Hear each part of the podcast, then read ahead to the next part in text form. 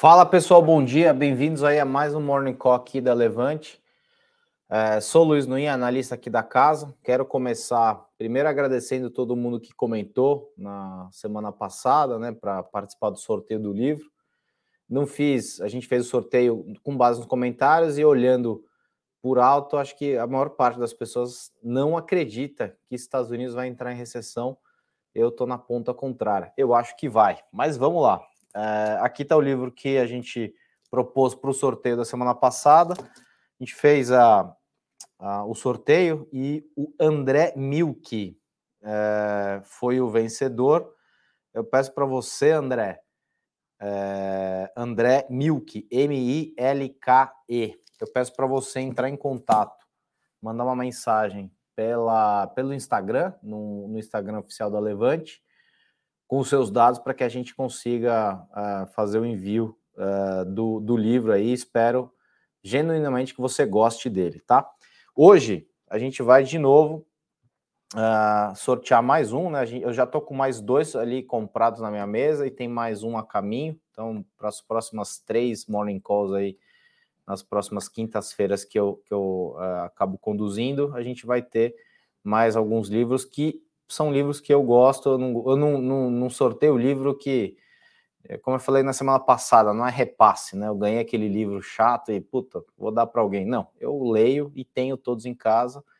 É, e já estou quase chegando no ponto de ter que reler algum deles. Hoje é o Rápido e Devagar, deixa eu mostrar aqui na câmera melhorzinho, do Daniel Kahneman. Kahneman foi vencedor Uh, ele recebeu, vencedor não, né? Ele recebeu o Nobel de Economia, acho que foi em 2002, se eu não me engano. É um, é, está, ele acho que é israelense, mas é radicado nos Estados Unidos. E ele fala bastante também de falhas no julgamento humano, né? Então, é, ele coloca em xeque a ideia de que nossa tomada de decisões é essencialmente racional é, diz aqui, obviamente, no livro, né, que é um dos mais importantes pensadores do século XXI. É, eu acho que é muito bacana porque é, ele mostra, eh, fazendo um resumo bastante curto, né, que o cérebro tem duas formas de pensar, né, a forma rápida, intuitiva é, e normalmente errada, e a, e a, forma devagar, que é com base em algum tipo de racionalidade. Né? Então, a forma número um, ela acaba sendo muito enviesada né, por todos os nossos viés cognitivos. Aliás, tem no canal do Henrique um, um vídeo que ele fez falando de 10 tipos de vieses diferentes, são bem bacanas, e eu acho que muito do mercado, se eu conheço alguma coisa desde 2008 nisso, é, eu acho que parte psicológica influencia bastante e vieses também, tá? Então, é, esse é o sorteio da semana que vem. Eu esqueci de comentar na semana passada, mas pode comentar mais de uma vez, tá, pessoal? Me falaram aqui que para aumentar as chances aí de ganhar esse livro, é, pode comentar mais de uma vez. A pergunta é: amanhã, no discurso do Fed em Jackson Hole, ele vai sinalizar uh, um aumento mais rápido dos juros ou um aumento mais devagar? E aí eu gostaria que vocês respondessem porque o mercado essa semana, né, já entrando nos temas aí, o mercado essa semana está basicamente à espera né, do, do evento que acontece, começa hoje, mas hoje é uma espécie de credenciamento, um welcome drink, acho que o pessoal vai lá, bate um papo, toma ali um aquele drinkzinho de, né, quando você chega no hotel, o cara te oferece um drink, acho que hoje é mais ou menos isso. Amanhã é que realmente importa, discurso do do Jerome Powell. Acho que ele tem duas grandes é, caminhos a serem trilhados. A gente vai comentar isso aqui ao longo uh, desse morning call, tá? Deixa eu só antes dar bom dia para o pessoal que está entrando. Maria, bom dia. Verônica, Paulo, bastante gente aqui. Juliana, Fred, Miquel sempre com a gente também. Luiz Ricardo, Marcelo. Uh, Obrigado, Paulo. A gente tenta fazer um trabalho diligente, né? A gente, eu tento, eu sempre falo a mesma coisa para mim mesmo, né? Eu tento deitar a cabeça no travesseiro todo dia tranquilo, sabendo que é, eu fiz um trabalho diligente, é, sem achismos, sem, né, tentando sempre, né, com base nessa literatura que eu gosto muito, me afastar de vieses. Justamente porque eu sei que o julgamento humano a gente, a gente, a gente toma centenas, né, dezenas de centenas de decisões num dia. É, e obviamente muitas delas a gente toma com base, algumas no coração, algumas no fígado, algumas com estômago, né? Aquela coisa, né? A pior coisa é você ir ao supermercado com fome, né? Você vai acabar comprando um monte de coisa que você não precisava, justamente porque você foi com fome para o supermercado. Então, nosso trabalho é é, é, fazer um, tentar fazer uma análise mais isenta, né, sem emoção. Né? A gente não vai ser especialista do que a gente não é. Agora, né, apareceram especialistas de entrevistas de presidenciáveis em jornal, tem opinião para tudo quanto é lado. A gente se restringe é, a, a falar do que nos compete, obviamente, né, sem entrar em detalhes que a gente não, não controla. Então, acho que é um pouco disso. Obrigado aí pelo comentário, tá? É, Daniel, tem bastante gente aqui. Hamilton, Hamilton sempre com a gente aí também. Obrigado, Hamilton, sempre pela presença. Newton, Juliana, bastante gente aqui. Ricardo, bom, vamos lá, pessoal. Hoje a agenda bem fraca, nada muito relevante, né? Falando um pouco dos índices ontem, a Ibovespa fechou em 0,04 a 112, quase 113 mil pontos, né? Dow Jones também de lado, 0,18 de alta, S&P também de lado, 0,29 Nasdaq de lado também, 0,41.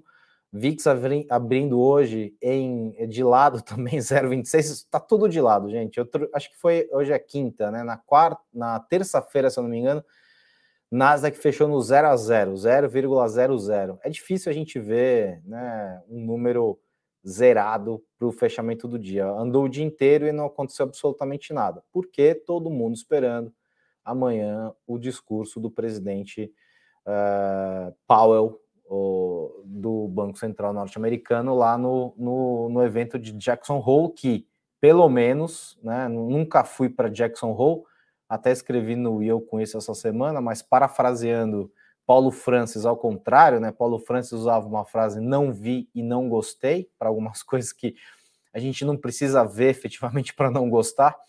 É, eu acho que eu não vi, mas eu já gostei, porque por fotos o lugar é maravilhoso, no meio de um vale, né? Um negócio assim incrível. Pelo menos o lugar eles acertaram num estado bem bucólico, né? Em Wyoming, o menor estado é, em termos de população dos Estados Unidos. Então, pelo menos o local já foi adequado. Eu acho que isso já acontece desde é, dos anos 90, né? E ganhou muita fama acho que com, com Alan Greenspan, né, que foi presidente do Banco Central durante muito tempo nos Estados Unidos, né? Bom, é, lá fora também, né, a gente tem uh, na Europa fechando praticamente de lado 0,11 e na Ásia um pouco fechou uh, índice no Japão 0,58 e um pouco descolando aí desses de lado até uns 0,50 tá Xangai com, com 1% de alta, quase 1%, acho que muito por conta desses, uh, desses pacotes tão esperados e que é difícil a gente comprovar na prática uh, de que eles acabam sendo efetivados. Né? Petróleo, petróleo surpreendendo para cima, talvez para a gente aqui, a gente já fala bastante de petróleo há bastante tempo, talvez não seja nenhuma grande surpresa, eu acho que para o final do ano tem mais coisa entre aspas, ruim, que vai pressionar preço para cima do que pressionar preço para baixo. A gente pode falar disso também ao longo aqui da conversa. Minério no, na casa 105, muito em função de todo esse ambiente complicado na China. Estava lendo hoje um comentário do Gave Call. Gave Call é um cara, é uma casa de research lá fora, muito, muito importante, muito, muito diligente também, falando um pouco dessa situação de China e de minério.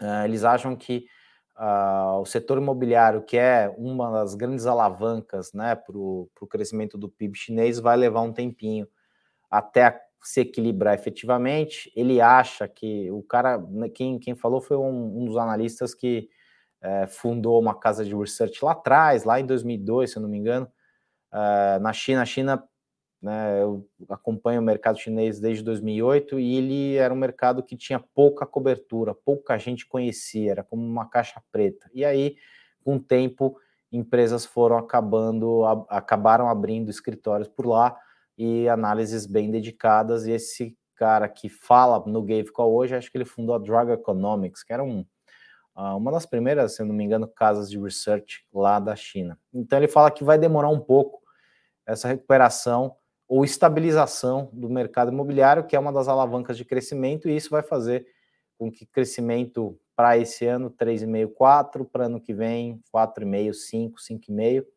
ainda com um longo caminho a ser percorrido, em, muito em função da política de Covid zero, que para ele acaba efetivamente só em abril de 2023, ou seja, temos um longo caminho. A opção do país foi diferente aqui do Ocidente, né? De se abre e fecha, controla, não controla. Lá, é, acho que tem uma sensação de que o governo tem uma função maior de proteção do cidadão dentro da narrativa que o próprio governo impõe. Então, isso acho que acaba deixando a população mais menos é, é, menos não tão dessatisfeita, né? Ah, porque né, se olha para o Ocidente, morreu né, número, né, milhares, né, centenas de milhares de pessoas, e lá, pelos dados oficiais, não foi tão complicado assim, tá? Bom, petróleo na casa de 101, 102 dólares, está aberto de lado também, minério já falei, 105 dólares, DXY, moeda de é, cesta de moeda contra o dólar, 0,29 de queda, dólar ontem fechou a 5,11, o é, que mais tem aqui? A gente tem na agenda PIB na Alemanha, saiu o resultado 0,1 contra uma projeção de 0,0 no trimestre. Uh, na Alemanha, o anual, né, foi de 1,8, a projeção era 1,5. Para mim, a Alemanha, e assim como todo o bloco europeu, a gente tem dois caminhos recessivos, na minha humilde opinião: Estados Unidos e Europa. Um caminha a passos largos, no caso Europa, e outro caminha a passos mais lentos, que é os Estados Unidos. Depois até o, o, Lucas, que trabalha aqui com a gente, analista, vai gostar. Procurem aí lei Ocum. Né? Muito do que tem se falado nos Estados Unidos é em função de mercado de trabalho. Tem todo um, um ambiente por trás ali, em questão de força de trabalho, de produtividade. É, lei Ocum tenta medir justamente isso, a relação de mercado de trabalho e PIB. Né? Então, é difícil que o país consiga, é, consiga manter crescimento, inflação baixa e mercado de trabalho pujante, né? Alguma, alguém tem que ceder. Não dá para colocar tudo no mesmo. A gente não pode querer tudo na vida, né? A gente tem que abrir mão de alguma coisa e acho que, é, para mim, amanhã Jackson Hole ele vai fazer uma espécie de meia culpa, dizer que efetivamente errou, porque é é notório isso, errou é, quando falou de inflação. É, a parte da inflação que tem caído lá é mais relativa a preço de commodity, especificamente petróleo, né? E para mim, de novo, até o final do ano a gente tem algumas surpresas potencialmente negativas. Petróleo tem basicamente três grandes drivers, né? O acordo nuclear entre ou não acordo, né, entre Estados Unidos e Irã, que foi retomado, já está em negociação há mais de 12, 15 meses. Tem a OPEP e OPEP+, né? Já falei aqui de OPEP e OPEP+. OPEP já parece que ontem é, que se houver acordo e efetivamente Irã voltar a poder comercializar abertamente o seu petróleo, OPEP diminui produção, sendo que a OPEP já não entregou produção prometida para julho. E no final do ano, acho que não tão no final, mas entre setembro e outubro acaba a, a, a liberação das reservas estratégicas de petróleo dos Estados Unidos, né, que foram muito úteis para segurar preço. Uh, e a situação na Europa só piora em termos de fornecimento de gás. Então, é, são upsides negativos, é, são downsides, na verdade, né, que a gente vê aí para os próximos meses em termos de preço de petróleo. E o lado da demanda, que é o que muita gente é, acabou colocando na conta para mim, prematuramente, de que ia haver destruição de demanda, acho que ela não veio talvez tão forte quanto essas pessoas gostariam, muito por conta de incentivos aqui no Brasil, lá fora, Europa, em vários lugares do mundo, para é, eh, fazer o preço artificialmente cair. Né? Aqui a gente teve tributo para baixo, lá nos Estados Unidos também tributo para baixo. Uh, então, isso faz com que você mantenha, até certo ponto, uma demanda razoavelmente estável, tá? Uh, tem Caged, não sei se eh, não sei se saiu já, são 8,47, são a projeção do Caged, né? É, índice de evolução de emprego do Caged, projeção de 260 mil. Acho que o anterior foi 278 mil praticamente. Ontem a gente teve IPCA 15, né? o IPCA 15 mostrou né, a menor taxa da série histórica, com, uh, com 0,73 de queda, né, acumulando aí no ano 5,02 e 9,60 em 12 meses. Uh, a queda se deu pela deflação de gasolina e energia elétrica, com influência também de telecom, corte no ICMS, com corte de ICMS entrando no período. Alimentos não tiveram queda esperada, mantendo-se altos, e é talvez uma das para mim, já preocupações há algum tempo. Quem é nosso assinante acompanha aqui os nossos relatórios, a gente fala de alimentos com alguma frequência, é, o tempo de repasse de preço de alimentos é diferente, você tem um, um até, até, obviamente, né, dependendo do tipo de cultura, até 360 dias é, entre plantio e colheita efetivamente, então a dinâmica de preço é diferente da dinâmica de preço de petróleo, né, que a gente Uh, aqui com paridade, uma paridade meio mambembe, né, não é uma paridade de fato, né, de precificação diária, como é em alguns lugares no hemisfério norte, é, o preço de alimento ele varia com, uma, é, com, com espaços de tempo maior. Né? A soja, talvez que a gente esteja comendo hoje, ela já foi colhida há algum tempo, Uh, e a gente vai ver preços né, uh, do que está acontecendo agora daqui a algum tempo. Então, tem uma série de dinâmicas aí que fazem com que esse atraso, e, e sem contar também as pequenas intempéries que a gente tem ao longo do tempo, né? Especificamente, teve mês que tomate foi o grande vilão, depois batata, então depende um pouco é, dessas culturas hortifruti, que é mais local, efetivamente, não tem preço internacional disso, é, e também é, dos que tem preço internacional, a gente está vendo vários problemas de seca em vários lugares do mundo, e isso também pode ajudar a pressionar. Então, acho que o mercado acabou entendendo a mensagem do IPCA, acho que não, autori não, desculpa, não alterou a aposta majoritária de que o ciclo de alta acabou. A gente também acha que o ciclo de alta acabou.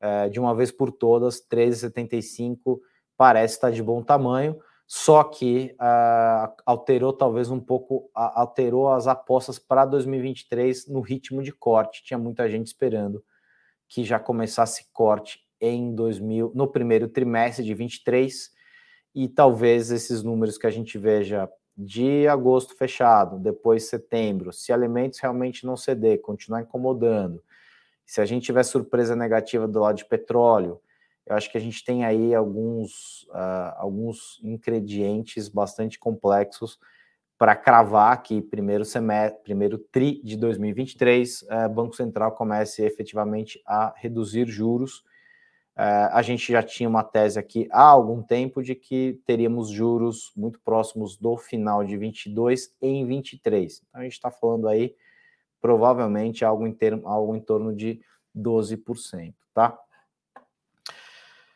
É, vamos lá, gente. Deixa eu só dar mais um bom dia. Tem bastante gente entrando aqui. Uh, bom dia, Marcelo. Uh, João Paulo, professor Sabino. Uh, professor, aí a gente tem o, os canais de atendimento, tá? Para falar das, uh, das opções, tá? Por favor, o pessoal está sempre pronto para atender da melhor forma possível, tá? Uh, Ney, exato. A Alemanha pode gastar 8 pontos percentuais de seu PIB com preço do gás natural. Tem gente, né, tem algumas casas lá fora começando a dizer que inflação no Reino Unido, por exemplo, vai bater 18% em, uh, em janeiro. 18% no Reino Unido, gente, é um negócio assim é, inimaginável, né? Pelo menos na história mais recente, a gente nunca viu algo semelhante a isso. E aí eu vejo um problema não um problema, mas fazendo uma analogia, né? A Europa está vivendo todo esse drama por conta da guerra na Rússia, guerra na Ucrânia, né, que já fez seis meses, acho que ontem ou anteontem fez seis meses, e para mim a Europa caminha a passos largos para uma recessão. É, talvez, de novo, uma das únicas formas é, de que a gente contenha inflação é por meio de uma recessão, não tem jeito. É doloroso. É, para mim, essa história de pouso suave ou soft landing carece de arcabouço teórico e prático. Eu nunca vi praticamente em nenhum lugar o cara simplesmente optar por fazer um pouso suave e diminuir o crescimento ou levar para um crescimento perto de zero e arrefecer. Não é uma fórmula matemática, não é um, uma, uma, uma receita de bolo, é uma coisa muito mais complexa, são dezenas, centenas de variáveis ao mesmo tempo.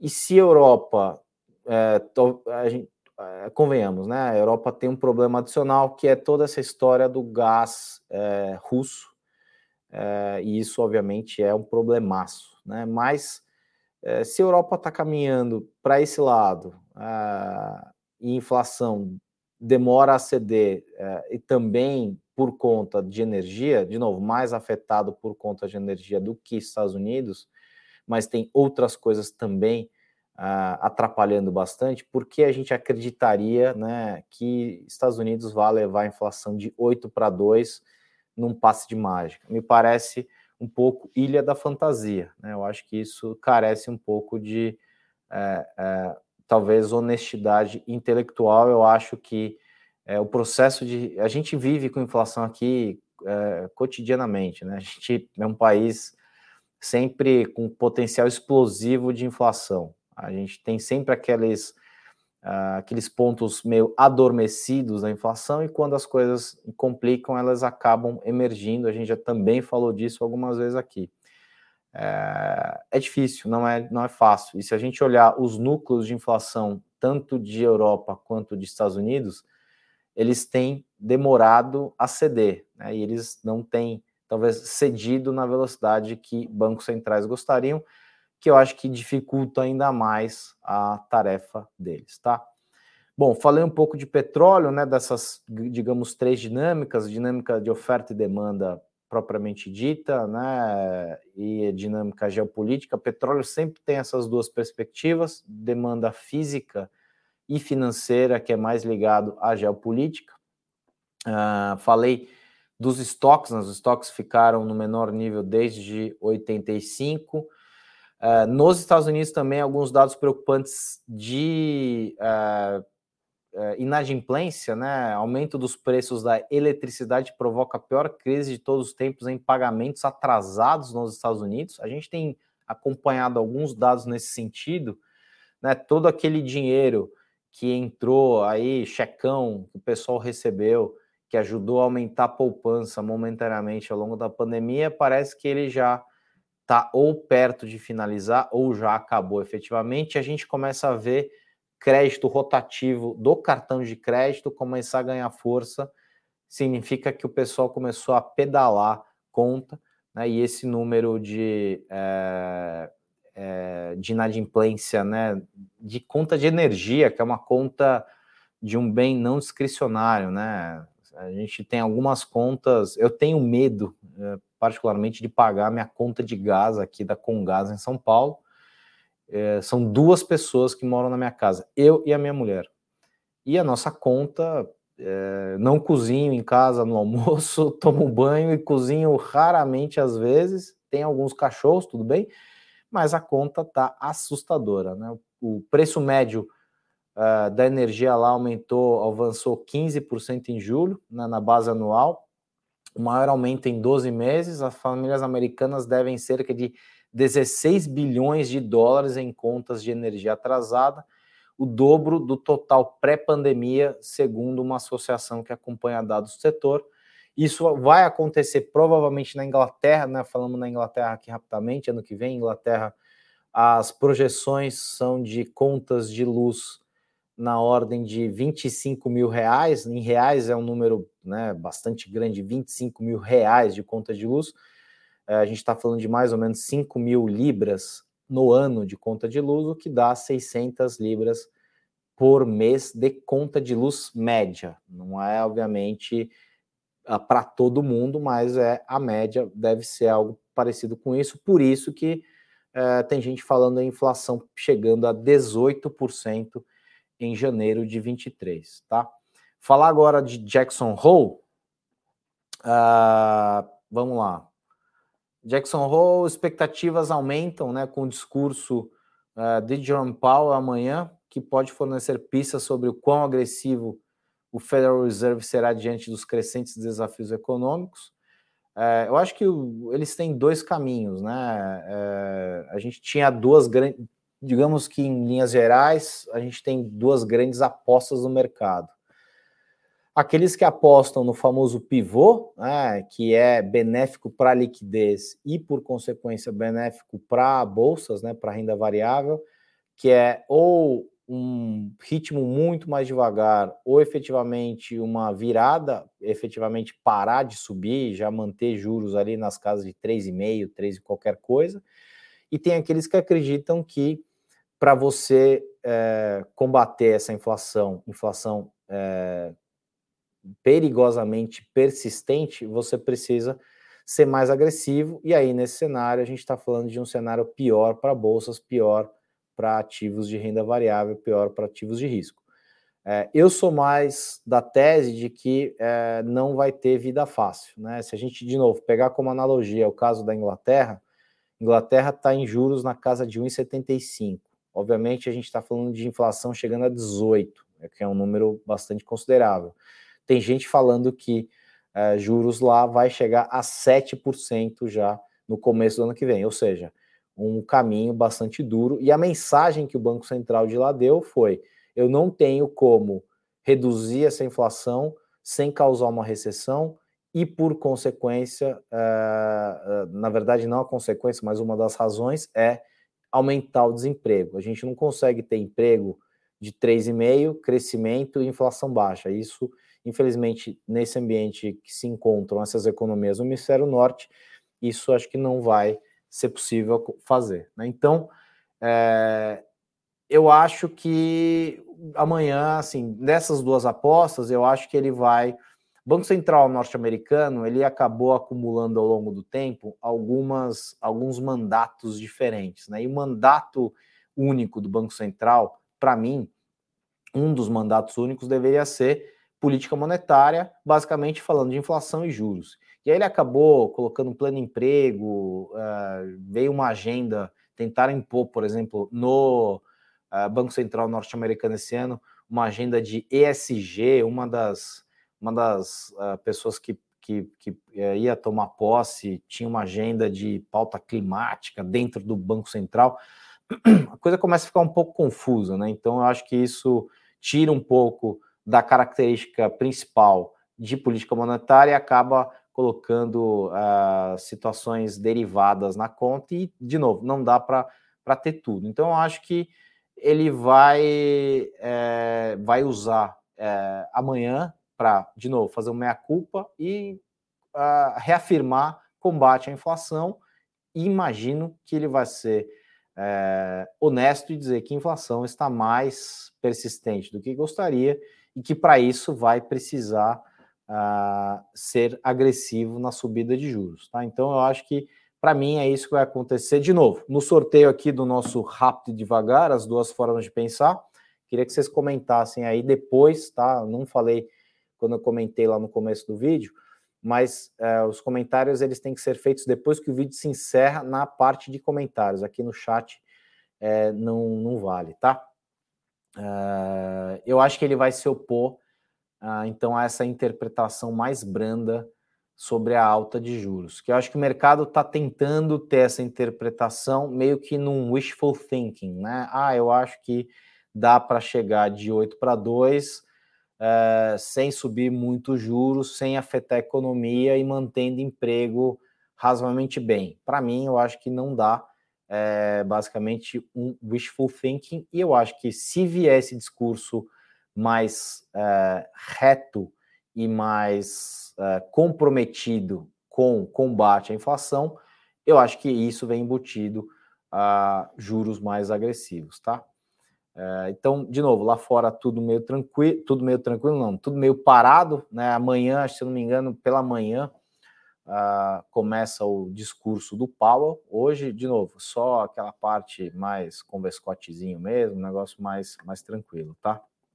É, bom, falamos aqui já de petróleo, tem alguns comentários aqui na nossa pauta de petróleo, falamos da OPEP, né, dessa situação de que se a Irã e Estados Unidos voltarem um acordo, parece que esse acordo já subiu no telhado, né? Ontem é difícil a gente é, dizer se as fontes lá, ah, fontes de jornais locais lá do Oriente Médio são confiáveis, mas algumas notícias ontem davam conta de que o acordo tinha subido no telhado. Né? É, falamos aqui também bastante de energia na Europa e falamos também de crise chinesa. Deixa eu ver se tem mais algum comentário aqui que a gente possa destacar. É... Ah, o pessoal falando bastante de das opções. Uh, vamos seguir no corporativo, então. Uh, algumas notícias, né? Acabou o resultado, as, as coisas estão mais tranquilas. Então, Petro 3, Petro 4, né? Foi a maior pagadora de dividendos do mundo no segundo TRI, diz a gestora Janus Henderson, em relatório divulgado ontem. Ao todo, os dividendos globais somaram um recorde de 544 bilhões de dólares, alta de 11% na comparação anual. Boa parte disso, empresas é, correlatas, né? empresas do setor de petróleo, que têm pagado dividendos bastante poupudos aí. IRB, um papel que muita gente gosta. É, IRB informou que fará uma oferta pública primária de ações com esforços restritos de colocação de quase 600 milhões de novos papéis, que é o preço de cotação ontem, deve movimentar em torno de 1 bilhão e 200, sem considerar lotes extras. Informação do broadcast. Kepler Weber aprovou o pagamento de JCP e dividendos intercalares, será considerada a posição acionária do dia 29 de agosto, ex no dia 30 de agosto. Porto Seguro aprovou a distribuição de JCP no valor bruto de 0,6 centavos, 0,62 centavos, perdão. A posição acionária de 29 de agosto, ex também no dia 30 de agosto. O pagamento deve ocorrer até 30 de maio. Prio e, D, e Domo, né? Domo antiga OGX, não sei se vocês lembram da OGX, né? A petroleira que não produzia um barril de petróleo PetroRio afirmou que não. Teve um burburinho ontem, né, dizendo que é, a Prio ia comprar a, a PetroRio ia comprar a Domo, né, a Domo Energia, que é ex-OGX, mas a PetroRio afirmou que não há nenhuma decisão tomada é, desse movimento. A negociação foi revelada na coluna de O Globo do Lauro Jardim, que sempre tem algumas, uh, dá algumas, uh, alguns furos bons aí, acompanho ele há muito tempo é, tem muita gente que não gosta, mas já vi muita coisa que ele comentou lá que efetivamente aconteceu. Uma notícia importante aqui, né? XP, a General Atlantic comprou 100 milhões de ações da XP nas últimas semanas. As compras foram feitas entre 11 e 18 de agosto e totalizaram quase 5 milhões de ações da corretora o que representa 0,87. General Atlantic é um fundo grande aí de private equity, então acho que está apostando aí é, no modelo da XP. Eu acho que é isso que eu tinha de pauta para hoje. Vamos lá. Ah, Mandinha, bom dia. Pessoal falando bastante de, do, das opções aqui. Sempre que tem opção, o pessoal fala bastante. Eu é, não. Quem, quem conduz a série aqui é o Henrico, né? E a equipe dele. É, eu sei que eles se desdobram aqui para fazer o atendimento é, mais rápido possível para todo mundo. Então, peço que todo mundo que tenha qualquer tipo de dúvida, até né, fazer conta de quanto, uh, como encerrou a operação, para que lado foi, entre em contato com o pessoal. Uh, tenta fazer de novo um trabalho é, bastante é, claro e bastante explicativo, porque opção não é é uma coisa, digamos, simples, né? Não é um negócio super simples. Então, às vezes, dá confusão mesmo na hora de fazer conta, uh, tem duas pernas, às vezes né, tem trava, então isso acaba complicando um pouco a cabeça, tá? Bom, acho que é isso, pessoal. Todo, todo mundo esperando o nosso a reunião de amanhã, as falas do Fed. Já dei minha opinião aqui, eu acho que ele vai ser mais duro do que o mercado no wishful thinking está querendo. Isso, né, esse wishful thinking acabou uh, ajudando bastante uh, os mercados aqui no Brasil, né? A gente viu um fluxo de capital estrangeiro bastante forte, né, nesse últimos, nesses últimos dois meses. Uh, e acho que isso, uh, se vier esse essa fala mais dura, efetivamente, eu acho que a gente é, tem um risco aí de, de dar uma cedida nesses 112, 113 mil pontos aí. É, e lá fora também, né? Lá fora a gente está falando do, do S&P na casa de 4.450 mais ou menos, né? Estou vendo aqui o futuro do Bovespa tá de lado, 002. Acho que até acontecer amanhã vai todo mundo ficar sem nenhum direcional. A gente já estava sem direcional e sem gatilho para cima, né?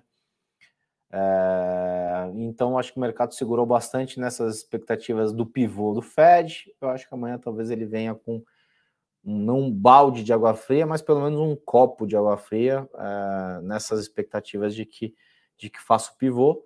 É, não falei nada de, de política, né? Política é sempre delicado a gente falar, porque às vezes a gente emite alguma opinião e as pessoas entendem bastante errado, né? Então, assim, não assisti a entrevista de nenhum candidato no Jornal Nacional. É, sinceramente, para mim, acho que não tem nenhuma grande surpresa ali, nada que vai ser dito, nem para um lado, nem para o outro, nem para o terceiro lado, nem para o quarto lado.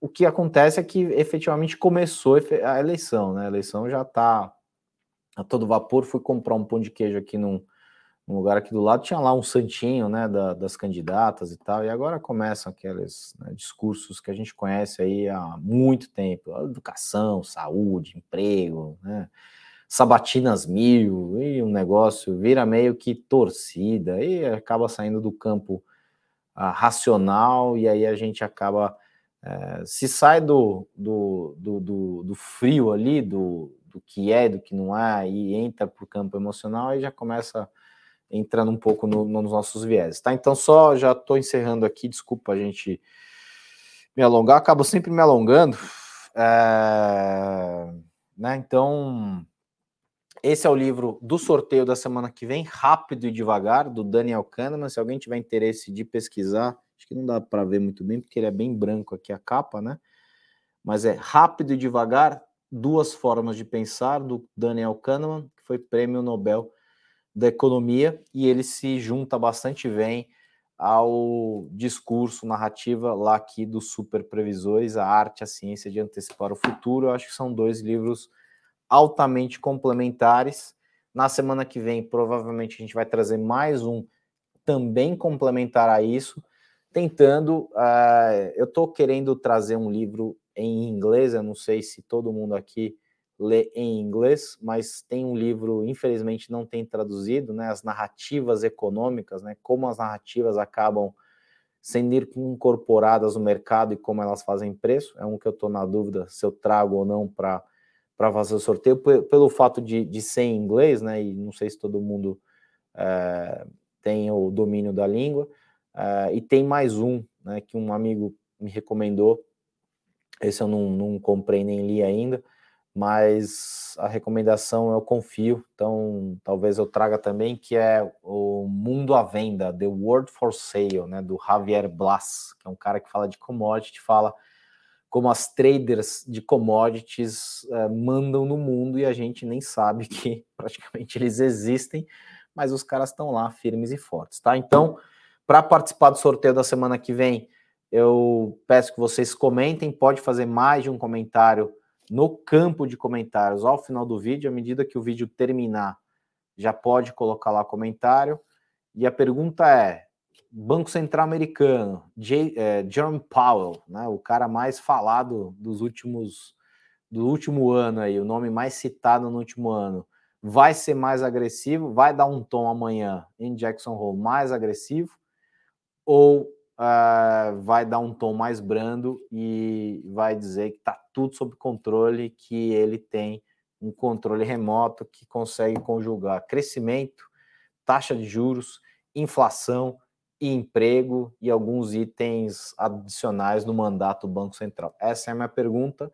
Se vai ser mais uh, restritivo, né, mais agressivo no aumento de juros ou menos agressivo no aumento de juros. Para participar, só comentar. A gente faz o sorteio no dia anterior ao vídeo, né? Na quarta-feira à noite a gente faz o sorteio e na quinta a gente diz quem venceu, quem foi sorteado. De novo, o sorteio da semana passada foi André Milk. Se tiver por aí, André, manda uma mensagem pelo, pelo Instagram, preferencialmente, né? Lá na, manda uma mensagem direta para a gente pegar os seus dados e poder fazer o envio do livro, tá bom? É... Só um último comentário aqui do, do Renato. Se tiver recessão nos Estados Unidos, as ações, acho que cairia bem, viu, Renato? Eu acho que é, 4.200, 4.100 pontos, eu acho que tem aí muita, muito pensamento positivo e muita Uh, como eu falei algumas vezes, né? Wishful thinking. Eu acho que a 4.200 pontos, mercado de lá entrando em recessão, eu acho que ele tem uma pernada para baixo, sim. Uh, porque eu acho que 4.200 com cenário de recessão está puxado, a meu ver, tá? É, isso é uma opinião bastante particular, tanto que eu fiz até uma alteração aqui na nossa carteira global na semana passada, no final da semana, começo dessa semana, acreditando justamente nesse movimento de, de queda uh, de índices lá fora, S&P, Nasdaq, por aí vai, tá? Então, para mim, é, é, o meu cenário já há algum tempo, ele demora, obviamente, para se consolidar, não é da noite para o dia, né? Teve uma nota que a gente escreveu bastante interessante também, que é, sugiro a leitura de quem é assinante, né? A, a, a gente falou bastante de globalização ser um movimento deflacionário, e desglobalização ser um movimento inflacionário, né? Um movimento também que a gente não vê é, da noite para o dia. Né? Não é amanhã que a gente acorda e o mundo está desglobalizado. Né? É um movimento que acontece ao longo do tempo e às vezes a gente vai perceber quando já efetivamente aconteceu. Então, para a gente ter sempre essas outras uh, visões, né, ancorando a nossa visão de curtíssimo prazo, nunca a gente pode esquecer desses movimentos mais longos que acabam é, ditando preços no médio prazo. Tá? Então, eu sempre tenho essas duas formas de pensar, né? rápido, devagar também, né? como um livro aqui, e uma visão mais de curtíssimo prazo, mas sempre ancorado numa visão um pouco mais longa, é, porque acho que para mim é aí que a gente vai conseguir definir para onde as coisas efetivamente vão, tá? Uh, eu não conheço o Joseph Murphy, Ney. Eu vou dar uma procurada, cara. Assim, eu tô ruim de, de, de guardar nome de autor. Eu sou péssimo, cara. Eu, eu, às vezes eu esqueço até o nome do livro, mas assim, eu tenho. Uh, eu tenho esses livros no Kindle também, né? Então, o Kindle eu vou grifando lá. Eu não gosto de grifar livro, tem muita gente que gosta, eu particularmente não gosto. No Kindle eu vou separando as minhas frases lá que eu gosto de, de guardar. Uh, e aí tem lá na biblioteca, tem um monte de coisa do Kindle. Uh, vou até dar uma procurada aí, o, o, Joseph Murphy, particularmente eu não, não conheço, tá? Mas obrigado pela, pela indicação. É isso, pessoal. Fico por aqui. De novo, para participar do sorteio semana que vem, só comentar, pode comentar mais de uma vez, é, pode criticar também, pode falar é, que é um absurdo que eu não vou votar, pode comentar à vontade, gente. Eu não.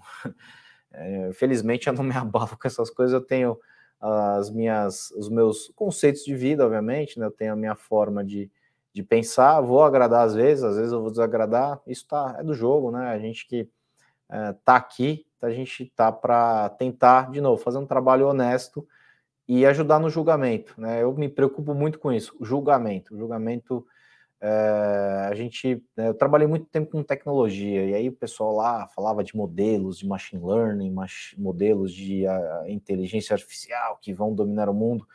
Basicamente é modelo que ali que deu estalo nessa história de julgamento bastante claro para mim, porque um modelo de computacional ele é basicamente um, resumindo, obviamente, né? É um modelo estatístico super anabolizado, é conta matemática. Quem vai julgar o que aquele modelo dá de resultado é o ser humano. Então, é, a gente tem que tentar se preparar o melhor possível e saber das nossas limitações para conseguir tomar decisões melhores e julgamentos melhores no mercado, nas nossas vidas, no mercado profissional, no mercado financeiro, na vida particular e por aí vai, né? A gente faz julgamentos o dia todo, então é um tema que me preocupa bastante, tá? E é muito uh, presente para mim. Bom, é isso, pessoal. De novo, para participar, deixe comentário. Semana que vem eu tô de volta. Hoje à noite tem fechamento de mercado. Amanhã o Henrico volta a conduzir o nosso morning call. É, participem, de novo, não é repasse, é um, é um, é um, é um, é um presente meu para vocês que me acompanham aqui com, com, com bastante. É, presença, né? Sempre tem presença de bastante gente aqui me acompanhando. Eu acho a minha forma de agradecê-los por isso, nada melhor do que é, estender uma coisa que eu gosto para vocês. E, de novo, sempre na expectativa de que vocês gostem também, tá bom? Quinta que vem eu tô de volta, então, pessoal. Muito obrigado. Fiquem bem. Até lá.